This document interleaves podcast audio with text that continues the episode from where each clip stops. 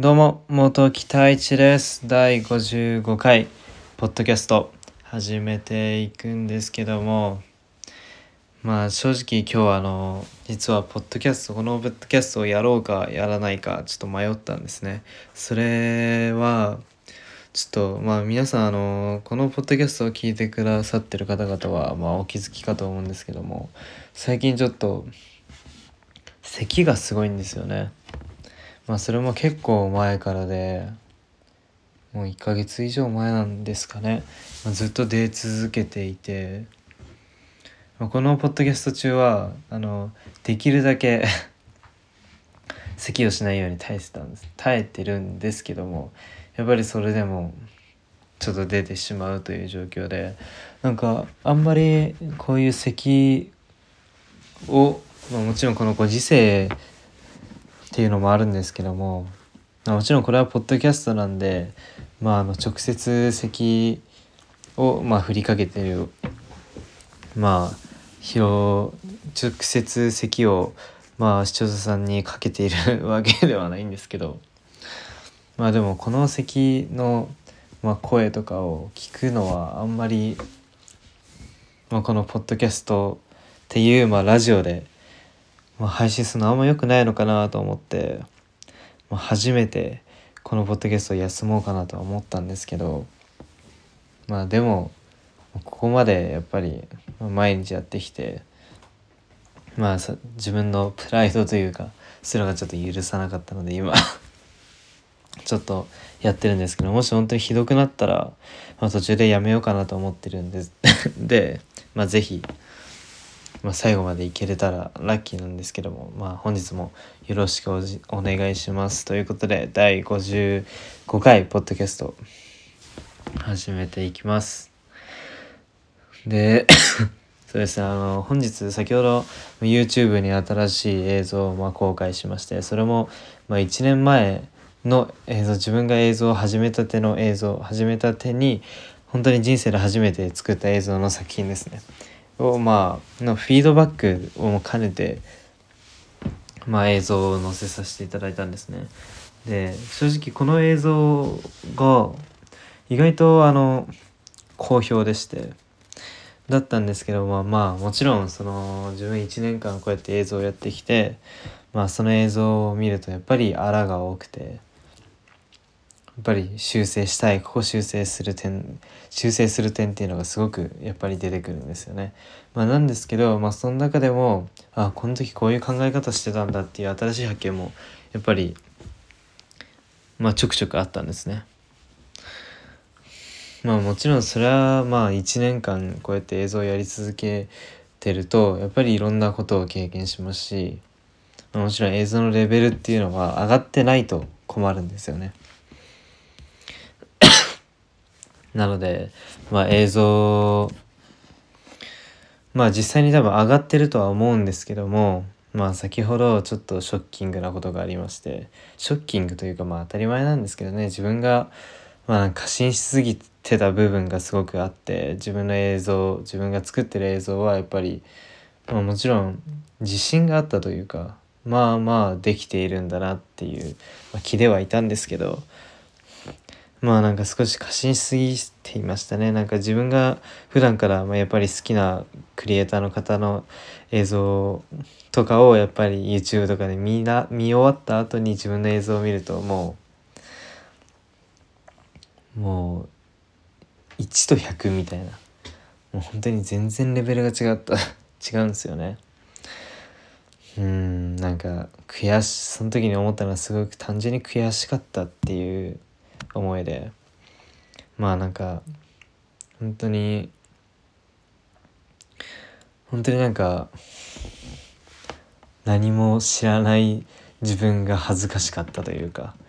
なのでちょっと今後一度 YouTube というものをまあもちろんあの今まで、まあ、てあの定期的に更新してたんですけどもなんかそのなんかとりあえず今は、えあの YouTube に投稿 をたくさんすべきだなと思ってたんですけどそれもちょっとなんか違うなって思い始めてなんか結局それって自分のやっぱり 作品になるじゃないですか。なのでなんかちょっと修行期間に入ろうかなと思っていましてなんか皆さんにとってはこれがまあ、言い訳に過ぎないように、まあ、感じるかもしれないんですけどもそれは自分がこの修行期間を得てまあ修行期間ってまあ一生修行期間なんですけど、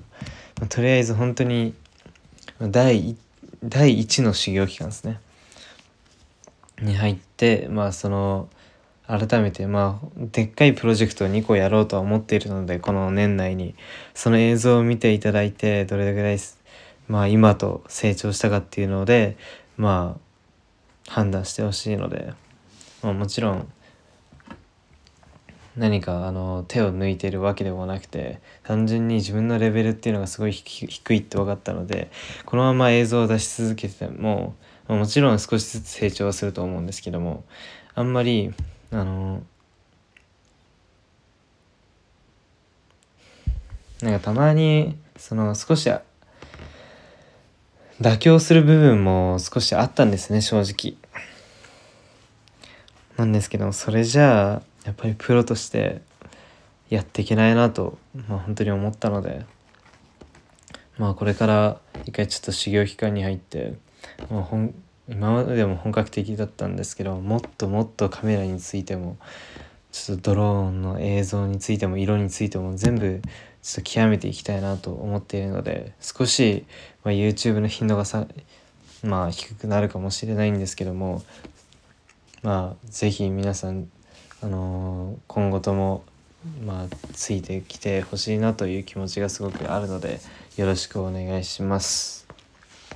ってことで、まあ、今回お話しする内容はこれこうじゃないんですけども、まあ、一貫性について少しお話ししたいなと思っていて残り3分なんですけど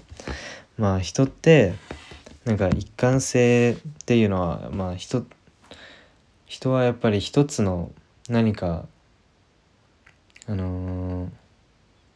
決まり事っていうものをすごく求める傾向があってそれはもしその決まり事ルールとかがあればそれに沿って行動することで考える必要がなくなって、まあ、楽が要は楽ができるからなんですよね。考えてみてください あのルーティーンってあるじゃないですか